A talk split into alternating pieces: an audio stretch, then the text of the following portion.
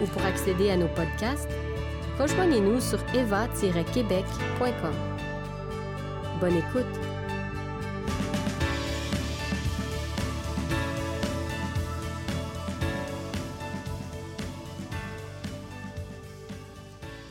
J'ai intitulé mon exhortation Une maison de prière. Que si vous voulez, on va commencer par prier. Excusez-moi. oui, Seigneur, je te bénis parce que tu es ici. Je te bénis que tu es le Dieu de l'univers et que, comme tu nous dis dans ta parole, que même si tu règnes par-dessus tout, que tu t'abaisses vers nous pour regarder ceux qui ont un cœur humilié, ceux qui veulent rentrer en relation avec toi. Et ça te réjouit. Et je te bénis pour ça, Seigneur Dieu. Je te demande d'être euh, d'être clair et je te demande que le message que je veux apporter, ce soit un message qui transforme des vies. Vraiment que ce soit un message qui soit esprit et vie, sous ton regard, Seigneur Dieu, et par ta puissance. Amen. L'expression de prière vient de la Bible. On lit dans Isaïe 56, 6 à 8 à propos du temple. Isaïe 56, 6 à 8. Et tous ceux qui sont étrangers et qui s'attacheront à l'Éternel pour le servir et pour l'aimer, et pour être ses serviteurs, qui respecteront le sabbat et ne le profaneront pas, et qui s'attacheront à mon alliance, je les ferai venir à ma montagne sainte et je les réjouirai au temple où l'on me prie. Et j'agréerai leurs holocaustes et autres sacrifices offerts sur mon autel. Car on appellera mon temple la maison de prière pour tous les peuples. Voici ce que déclare l'Éternel. Lui qui rassemble les bannis d'Israël, à ceux qui seront déjà rassemblés, j'en joindrai d'autres que je rassemblerai aussi. Amen. Quand on lit ce texte, on se rend compte que le temple est un édifice, n'est-ce pas? C'est un bâtiment qui était destiné à être un lieu de paix et de joie profonde avec Dieu. C'était un endroit où Dieu disait qu'elle allait accueillir favorablement les gens qui y viendraient pour l'adorer et pour l'aimer de tout leur cœur. Donc, pour être une maison de prière selon le cœur de Dieu, le temple, le temple devait être un lieu de paix, de joie, de connexion, puis de réponse aux prières. Ce n'était pas une maison ordinaire, c'était vraiment un endroit de paix, de connexion et de joie avec Dieu. Quand Jésus-Christ est venu, il a dit qu'il allait répandre, il a répandu son Esprit Saint, puis il a expliqué que dorénavant, Dieu n'habiterait plus dans un bâtiment fait de main d'homme, mais qu'il habiterait dans le cœur de ceux et de celles qui croiraient en lui. On voit ça en particulier dans l'Évangile de Jacques, qu'on est en train de lire, en train de, de de lire maintenant. Puis il y a des prophètes de l'Ancien Testament qui avaient annoncé cela. Par exemple, dans Ésaïe 66, 1 et 2, c'est vraiment des versets magnifiques. Le Seigneur va dire Voici ce que dit l'Éternel. Mon trône, c'est le ciel et la terre, l'escabeau où je pose le pied. Quelle est donc la maison que vous me bâtiriez? Et quel lieu de repos pourrait me servir de demeure? Toutes ces choses, c'est moi qui les ai faites, et ainsi elles sont venues à l'existence, l'Éternel le déclare. Voici sur qui je porterai un regard favorable, sur celui qui est humilié et qui a l'esprit abattu, sur celui qui respecte ma parole. J'aime vraiment ces versets parce que, comme je disais tantôt, vous vous imaginez, le grand Dieu de l'univers qui aurait pu avoir plein de bâtiments, plein de, temples, plein de sanctuaires, il dit non, moi ce que je veux, c'est venir habiter dans le cœur humain. Et je trouve que ça révèle tellement la nature de Dieu. Ça nous montre vraiment que notre Dieu est le seul vrai Dieu, qui est vraiment intéressé aux êtres humains. Paul va reprendre la même idée dans 1 Corinthiens 6, 19, quand il va dire Ou bien, ignorez-vous que votre corps est le temple du Saint-Esprit, qui vous a été donné par Dieu et qui maintenant demeure en vous? Vous ne vous appartenez donc pas à vous-même. Donc, on est devenu le temple du Saint-Esprit.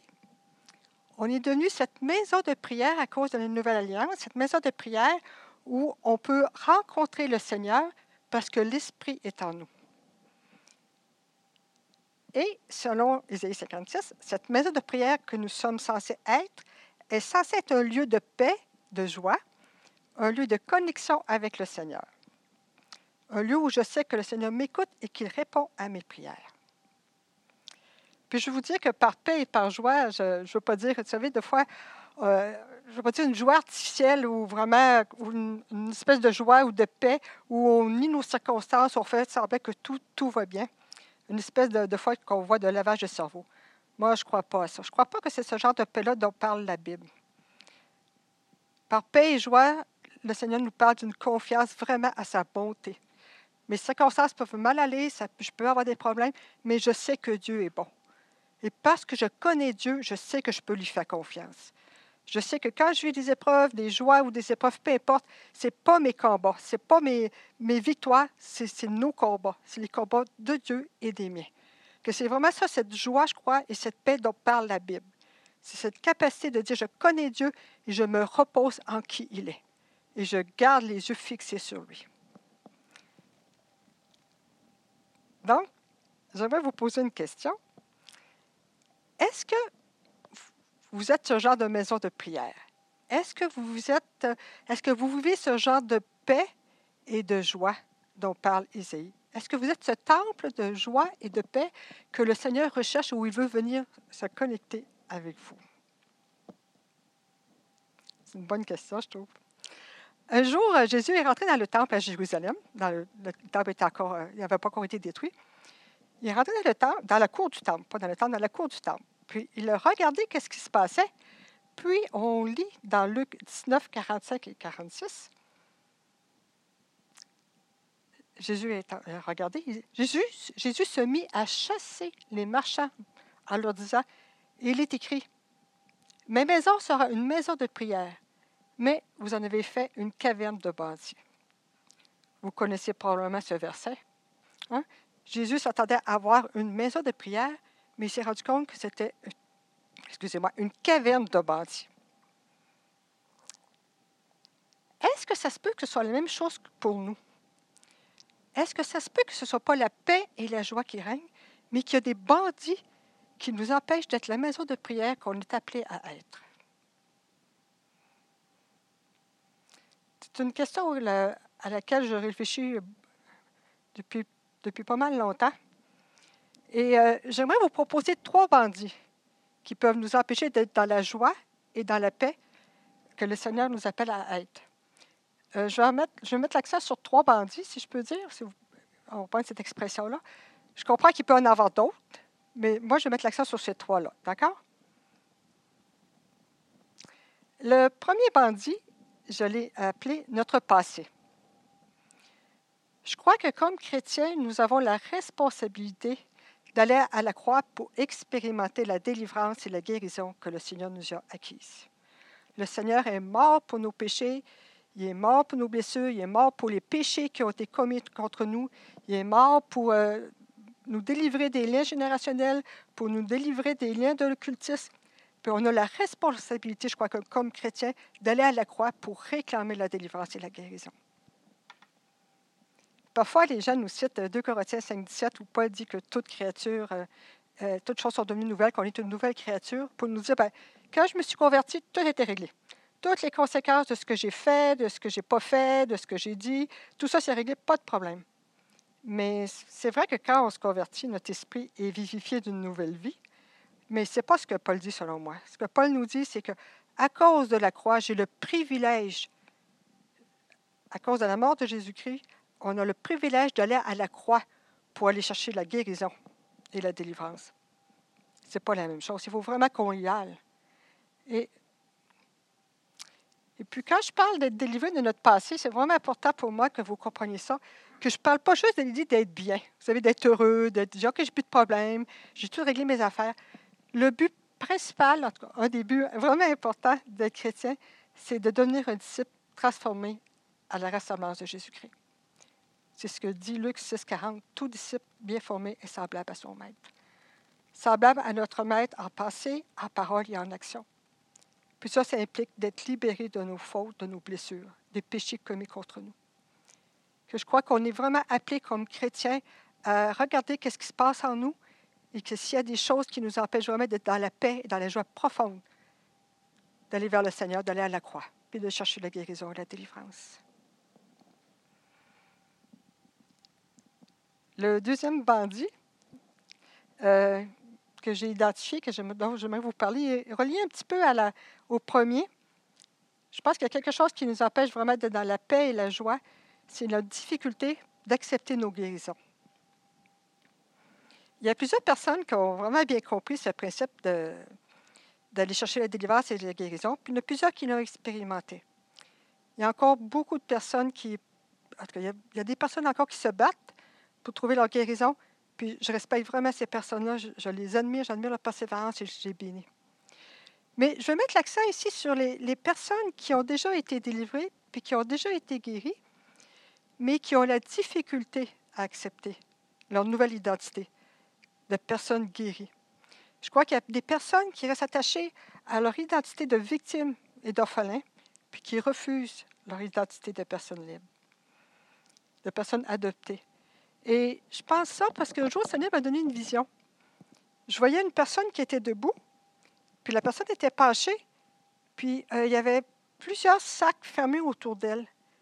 Puis cette image de sac fermé, c'est un sac, c'est une image qu'on emploie en guérison intérieure pour euh, aider les personnes à déposer leur souffrance au pied de la croix. On leur dit, ben, mets tes blessures, mets, tes, péchés, mets les choses qu'on t'a faites dans des sacs pour vous mettre le sac au pied de la croix. Puis le Seigneur va partir avec, le Seigneur va s'en occuper. Et ça aide beaucoup les gens. Puis dans ma vision, ben, la personne regardait ses sacs, puis elle regardait, elle tournait sur elle-même, puis elle, refusait de regarder, de lever la tête vers le Seigneur. Vers le Seigneur. Elle refusait de laisser aller ses blessures. Puis le Seigneur m'a dit, vois-tu, c'est comme si les blessures de la personne, c'était, elle était guérie. Je vais m'insister là-dessus. Elle était guérie, les sacs étaient fermés, étaient au pied de la croix, c'était réglé. Mais la personne, à fin de compte, ses blessures, c'est devenu comme des idoles ou des faux dieux pour elle. Et elle, laissait, elle refusait de, de, les laisser aller. Et ce qui fait que la paix et la joie du Seigneur, mais aussi la connexion avec le Seigneur n'était pas possible à cause de ça. Puis elle se disait, moi, je suis une victime, puis je vais toujours rester une victime. Puis, quelque part, je suis contente de ça. Puis le Seigneur me disait, hmm. je sais qu'à un moment donné, euh, on voit ça beaucoup en guérison intérieure, on peut être guéri ou délivré par étapes. Des fois, on fait un bout de chemin, puis on est vraiment bien, puis des fois, le Seigneur ressort quelque chose. Puis, ce n'est pas l'idée qu'on est guéri une fois pour toutes, mais que l'idée, c'est que quand on est guéri dans certains domaines, de remettre ça au Seigneur. Puis on peut faire un bout de chemin avec ça. Puis j'entendais le Seigneur me dire, je ne sais pas si vous connaissez l'expression, j'entendais le Seigneur me dire, il y a des personnes qui doivent accepter de laisser aller leurs vieux démons. Il y a des personnes qui doivent accepter de laisser aller leurs vieux démons.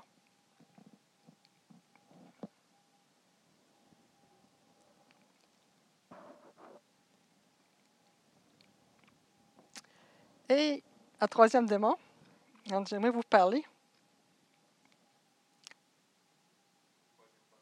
Ah, excusez-moi, je reste Merci. Mon, mari m'aide. Amen pour les maris. Euh, ah oui, mon, troisième bandit, excusez-moi. Michel me perturbe. Euh, OK, le troisième bâti. C'est pas le démon, c'est le troisième bâti. Quand j'ai euh, accepté de, de, parler ce matin, aussitôt le Seigneur m'a donné le titre qui était Une maison de prière et laisser aller ses démons ces vieux démons. Puis je me dis, OK, Seigneur, j'ai besoin d'une confirmation.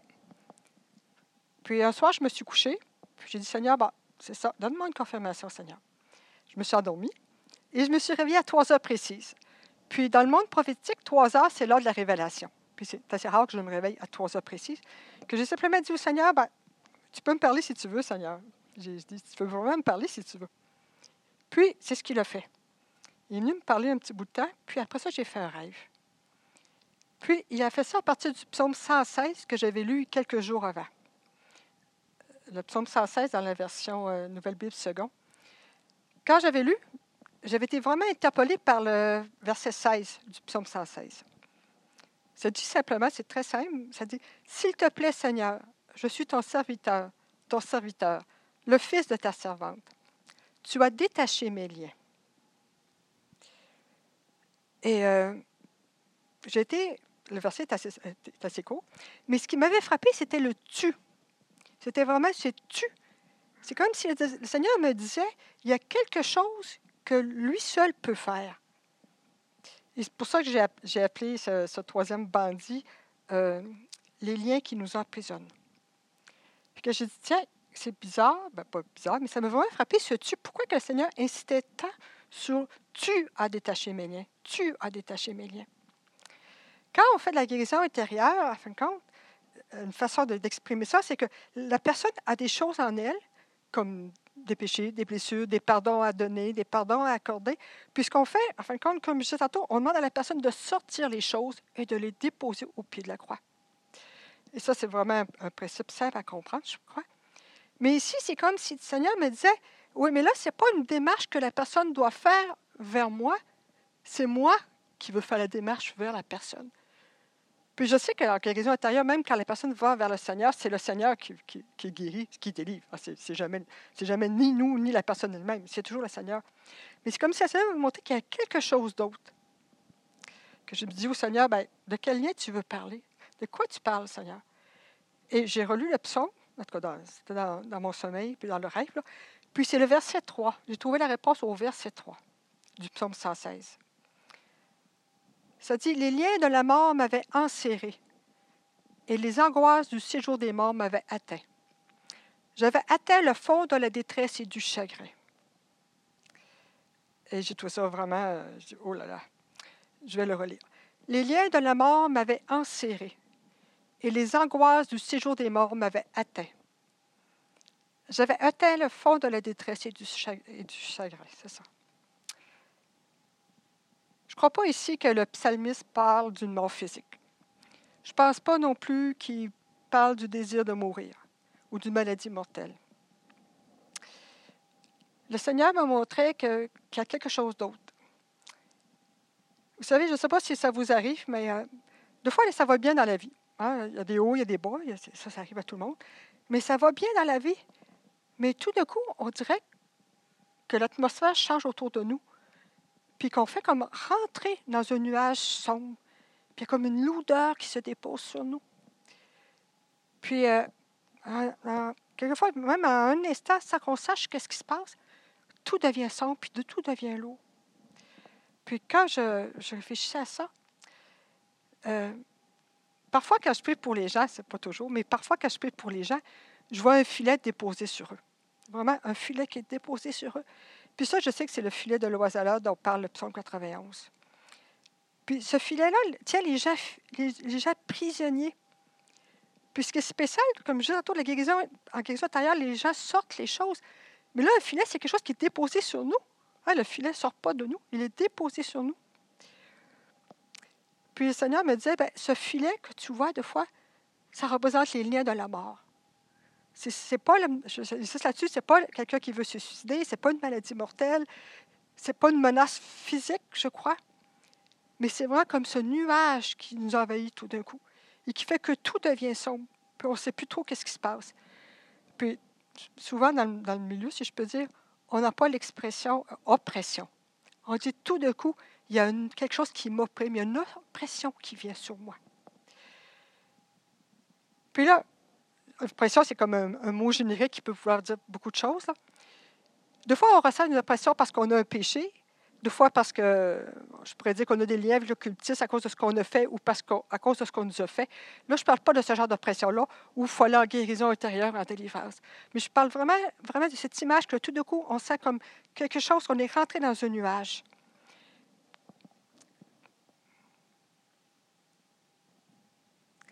je me suis demandé, ben, Seigneur, d'où ça vient? D'où ça vient, ce, nuage-là, ce filet, cette, noirceur qui nous avait tout d'un coup, quand tout allait bien? Puis, euh, peut-être une ou deux solutions, deux propositions. Je pense que ce filet-là peut venir de, problèmes qui ont été réglés, mais que Satan ressort pour nous harceler. Il a fait juste essayer de nous faire croire qu'on a encore des problèmes avec ça. Je pense aussi qu'en grande partie, euh, ce genre de pression-là peut venir simplement de la façon dont on est fait. Il y a des gens qui sont sensibles au monde spirituel. Il y a des gens qui sont sensibles au combat qui se, passe, qui se passe dans le monde invisible. Puis d'autres fois, je pense que c'est parce qu'on est en train de traverser une étape importante dans notre vie, puis ça agace le diable, tout simplement. C'est ce que dit Pierre, selon moi, dans 1 Pierre 5, 8, quand il dit que le, le diable rôde autour de nous pour savoir qui va dévorer. Tout ce que je peux dire, en tout cas, euh, c'est que la chose dont on est sûr, c'est qu'on veut sortir de là. Hein? Ce n'est pas quelque chose, que c'est pas quelque chose de naturel, je peux dire. On veut sortir de là. Puis, je crois que ça semble assez simple, mais c'est comme ça. Le psaume 16, euh, du psaume 116 a la réponse. C'est vraiment dire au Seigneur, c'est vraiment ce, tu. Tu as détaché mes liens. Tu as détaché mes chaînes. Tu défais les liens de la mort qui m'environnent. Je crois qu'une des choses qui est plus difficile quand on vit ces genres de situations-là, c'est de, se rendre compte de, ce qu'on vit. Je crois que des fois, on rentre là-dedans, puis on se rend compte que tout devient sombre, tout devient noir, mais on ne comprend pas ce qui se passe. On ne comprend pas. Je pense qu'une chose vraiment importante, c'est de vraiment de développer notre sensibilité, notre sensibilité au monde, au monde surnaturel. De demander au Seigneur de nous, euh, de nous permettre de nous rendre compte quand ça nous arrive, pour que, aussitôt que ça nous arrive, qu'on se rend compte que Satan peut, tout, rôder autour de nous. C'est Seigneur, ça va pas bien. Viens, toi, tu délivres. Toi, tu me, détaches les liens qui m'emprisonnent. Et je voyais vraiment qu'il y avait ce mouvement que le Seigneur nous demande de faire parfois. Et quand tu, quand j'avais cette image, c'est quand tu te tournes vers le Seigneur, tu dis Seigneur, tu défais mes liens. Il y a comme, je voyais comme une espèce de, de, précipitation vers le Seigneur pour se, cacher sous son aile. Hein, le psaume 91 nous dit que quand on est à l'abri du trait ou quand on est sous son aile, on est à l'abri. Et je voyais vraiment comme ça qu'il y a des situations où c'est juste comme ça. Pourquoi que c'est comme ça? C'est comme ça. C'est notre sensibilité au monde spirituel, c'est la vie. Que simplement courir vers le Seigneur, puis dire, Seigneur, je me cache, je me cache sous ton aile, puis tu viens me délivrer. Tu viens défaire les liens. C'est toi, Seigneur Dieu, qui intervient en mon nom.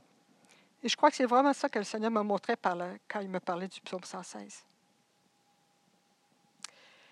Et c'est quand on adopte cette attitude de vraiment aller vers le Seigneur qu'on devient la maison de prière qui nous appelle à être.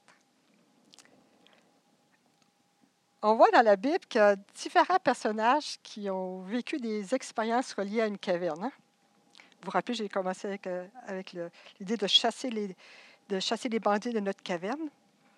Il y a Élie et David qui ont vécu des expériences euh, dans une caverne. Puis pour eux, c'était vraiment des lieux de fuite, la caverne, des lieux d'anxiété, des lieux de peur. Ils se sentaient menacés, ils voulaient se sauver. Et c'était vraiment un lieu, la caverne pour eux était vraiment un lieu d'enfermement dans tous les sens. Ils étaient enfermés dans tous les sens du terme dans leur caverne.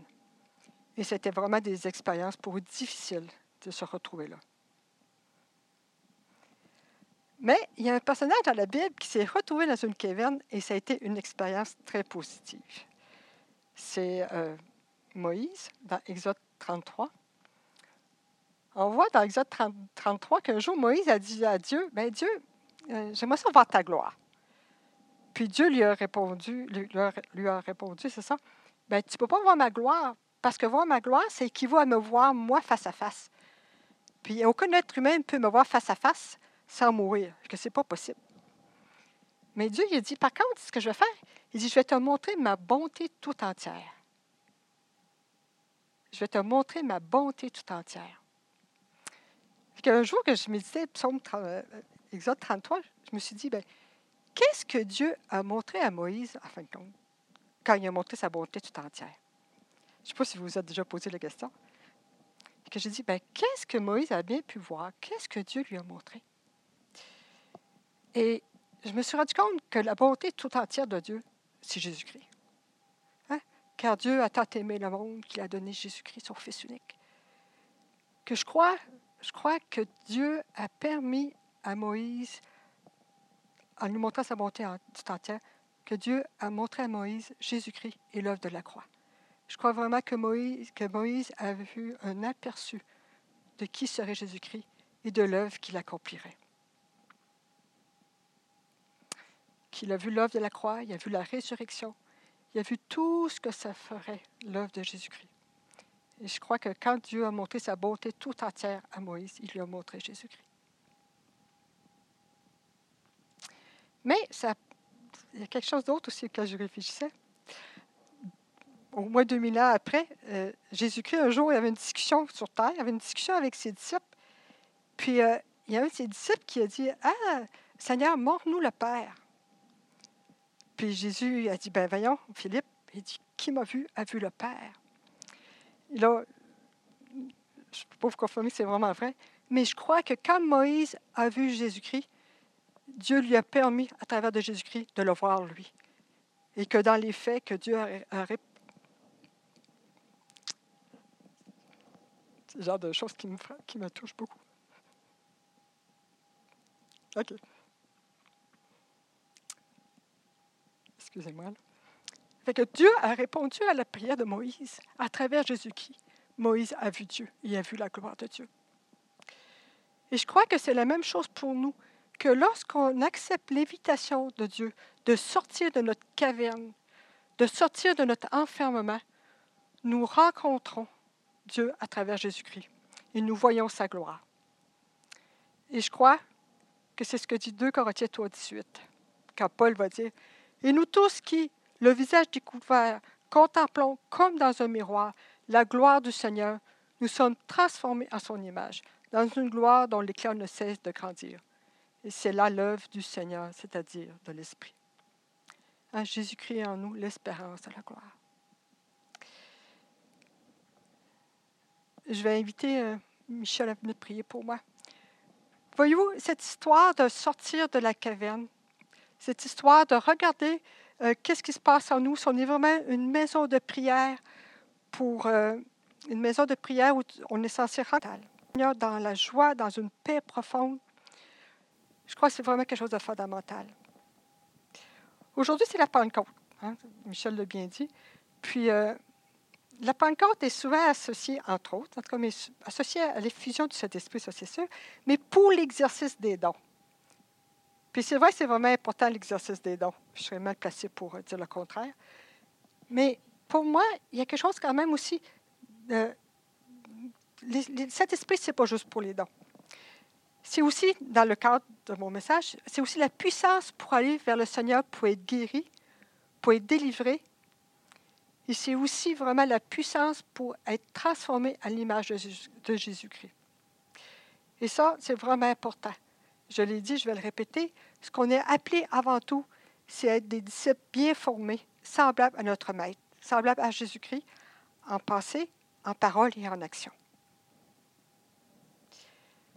Et puis, l'autre chose, c'est que, à cause de cet esprit, à cause de cet esprit, cet esprit habite en nous. Jésus-Christ habite en nous par son Saint-Esprit. Et on peut vraiment devenir une habitation de Dieu en esprit, un lieu d'intimité, de connexion. Et pour moi, c'est tout ça la Pentecôte. C'est pas juste ça, mais c'est tout ça. C'est le Seigneur habite en nous par son esprit. Et il veut que ce soit un lieu de connexion, de paix profonde, de joie profonde. Un endroit où on le prie, où on sait qu'il répond à nos prières, on sait qu'on est entendu, on sait que notre vie, notre cœur, tout ce qu'on est le réjouit. C'était cette proximité, ce face-à-face avec Dieu, comme Moïse a vécu. Et Paul va dire que ce que Moïse a vécu est rien à ce que nous, on peut vivre à cause du Seigneur et du Saint-Esprit. Que si vous voulez, on va prier pour que vous, euh, je que vous ayez une Pentecôte personnelle. Que vraiment que le Seigneur vienne vous visiter avec puissance, pas juste pour la puissance en tant que telle, mais pour l'intimité, pour la connexion, et qu'on devienne une maison de prière, une maison, vraiment un endroit de connexion avec lui. Amen. Amen. Merci. Merci pour ce beau message. Alors, nous allons prier ensemble pour un accroissement sur tous ces plans-là, une meilleure compréhension de la rédemption, euh, la transformation, la guérison et euh, la puissance contre l'oppression aussi. Ah Seigneur Dieu, merci, merci pour merci pour ton grand salut. Merci qu'en Jésus nous pouvons voir le Père et nous pouvons être réconciliés avec le Père, que ce grand Dieu, comme je disais tantôt dans ma prière, ce grand Dieu qui fait trembler le monde, il est notre Père et il nous est favorable. Et euh, Seigneur, je veux juste te louer, te bénir et prier pour les gens en particulier qui n'ont peut-être pas compris, saisi qu'ils sont parfaitement pardonnés, qu'ils sont parfaitement les enfants de Dieu, qui peuvent réclamer la présence du Père comme un Père aimant. Je te prie, Seigneur, pour une percée aujourd'hui dans ce domaine-là. Mm. Si ça te concerne maintenant, mets-toi devant Dieu, demande-lui cette puissance pour saisir qui tu es, qui est ton, qui est ton Père, notre Dieu, qui est Jésus dans ta vie. Seigneur, moi, je veux te prier que les gens euh, aient le courage de- d'entrer en eux-mêmes, comme a fait le, fin contre le Fils prodigue.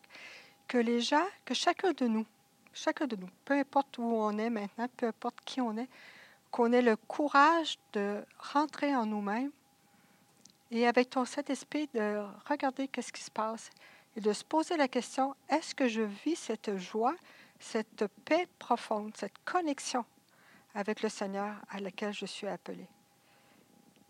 Et s'il y a quelque chose, je te demande, euh, Seigneur, par ton esprit, de me donner le courage de faire face aux situations. D'avoir l'humilité, parce que des fois, les, gens trouvent ça euh, difficile de donner en guérison intérieure. Ils ont l'impression d'être jugés, ce qui est totalement faux. Mais le courage d'aller vers toi, d'aller vers quelqu'un ou même seul, de vraiment d'aller vers toi, puis de dire, Seigneur, je regarde, j'ai tel problème, viens m'aider. Viens m'aider. On te prie, Seigneur, de lier les trois bandits. On te prie de lier tout ce qui nous empêche d'aller chercher la guérison, tout ce qui nous empêche de- d'accepter notre nouvelle identité, de vivre à partir de cette nouvelle identité. Hmm. Peut-être que c'est ton cas encore là ce matin. Mets-toi devant Dieu. Demande-lui vraiment de lier ces bandits-là. Et je prie contre les oppressions aussi, le bandit des oppressions. Hmm. Euh, il me venait tantôt, le- il y a un texte qui dit Je dresse une table devant tes ennemis, mes Mhm. ennemis. Le C'est- psaume psaume 23, hein? Oui. Et, euh, et je vois un lien avec ça. C'est-à-dire, Seigneur, que tu veux vraiment nous, nous placer devant nos ennemis, ne pas avoir peur, mais en même temps, on est incapable par nous-mêmes. C'est toi, Seigneur, qui dois lier ces ennemis-là, lier Mm. l'oppression. Mm. Et en fait, euh, j'ai rêvé à ça cette nuit. J'étais devant l'oppresseur et, euh, et j'étais incapable de bouger, j'avais peur, mais je savais que j'avais la victoire. C'est particulier. Et Mm. Seigneur, je te prie, euh, je te prie que nous qui savons qu'on a la victoire en toi, on puisse être là en face de nos ennemis avec la conviction qu'on a gagné. Mais en même temps, Seigneur, on te prie d'intervenir, on te prie de lier ces bandits, on te prie de libérer ton Église, de libérer chacune des personnes ici qui font face à l'opposition, à l'oppression, de faire qu'on puisse traverser le mur qui, qui nous empêche de rentrer dans notre héritage, Seigneur. Mm. Mm. Ouvre-nous la porte de la puissance de ton évangile, de Mm. la Saint-Esprit. Alléluia. Viens, Saint-Esprit.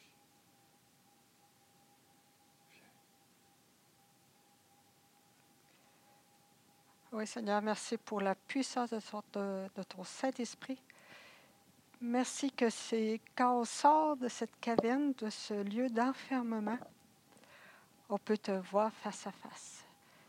Je crois tellement, comme dit Paul, que ce qu'a vécu Moïse, c'est peu de choses comparé à ce que nous, nous pouvons vivre par ton Saint-Esprit en Jésus-Christ. Donne-nous, Seigneur, de- de- d'ouvrir les yeux sur qui tu es, de vraiment te connaître, de pas juste dire qu'on te connaît, mais de vraiment te connaître en profondeur, de connaître tout ce que tu es et de rejeter tout ce que tu n'es pas. Je te demande, Seigneur, de, de faire sauter les jougs, de fermer les portes qui n'ont pas été ouvertes dans notre vie, d'ouvrir celles. Et que la connaissance qu'on devient, qu'on acquiert de toi, ça devienne vraiment comme une richesse, comme un- vraiment un trésor qu'on chérit de tout notre cœur. Merci Seigneur. Merci pour la révélation de qui tu es, la révélation de Jésus-Christ par ton Saint-Esprit. Je demande vraiment, Seigneur, un baptême de ta présence. Mm. Ah, C'est vraiment le, le- le mot que j'avais, un baptême de ta présence. On ne veut pas juste un baptême de puissance ou d'autorité, mais on veut saisir ta présence. Et que ta présence devienne vraiment un, un lieu spirituel dans lequel on rentre et où on s'établit et on reconnaît que tu es là et que nous sommes en toi. À notre vie est cachée en Jésus-Christ.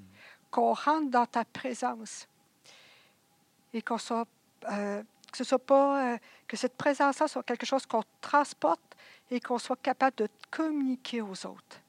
On ne veut pas juste des, euh, des émotions, on ne veut pas juste un bien-être, Seigneur. On veut vraiment que ta gloire envahisse la terre Mm. et que nous soyons des transporteurs de ta gloire, des personnes qui sont des catalysateurs de ta gloire. hein.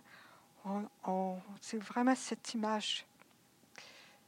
Tu es Dieu, tu es le seul Dieu, tu es le seul Dieu, tu es le seul Dieu. Nous le proclamons et nous accueillons ta présence, Seigneur Dieu. Vraiment, noie-nous, immerge-nous complètement dans ta présence. Alors, le but d'enlever les bandits, c'est vraiment que on puisse être cette euh, habitation de Dieu en esprit dont tu parlais, ce temple saint où Dieu habite au milieu de nous et en nous. Alors, on se met ensemble, Diane et moi, et on invoque cette présence, la présence du Seigneur. Que le Saint-Esprit vienne maintenant sur vous, sur nous, qu'il vienne dans, toutes les églises du monde, qu'il vienne sur tous les chrétiens maintenant, en cette heure particulière. Viens, Seigneur, augmente, augmente notre connexion avec toi. Viens, Jésus. Viens par ton esprit. Touche ce lieu où nous sommes maintenant.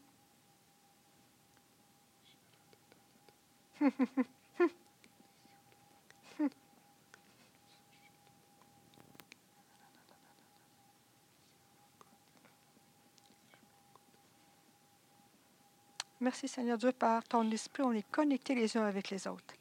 Ça, c'est indiscutable. Nous sommes euh, connectés les uns avec les autres et avec toi. Et renforce cette connexion, Seigneur Dieu. Merci pour ta présence. Merci, Seigneur Dieu. La parole qui me vient, c'est que le Seigneur rend ton front dur, mais ton cœur tendre. Que le Seigneur vous bénisse.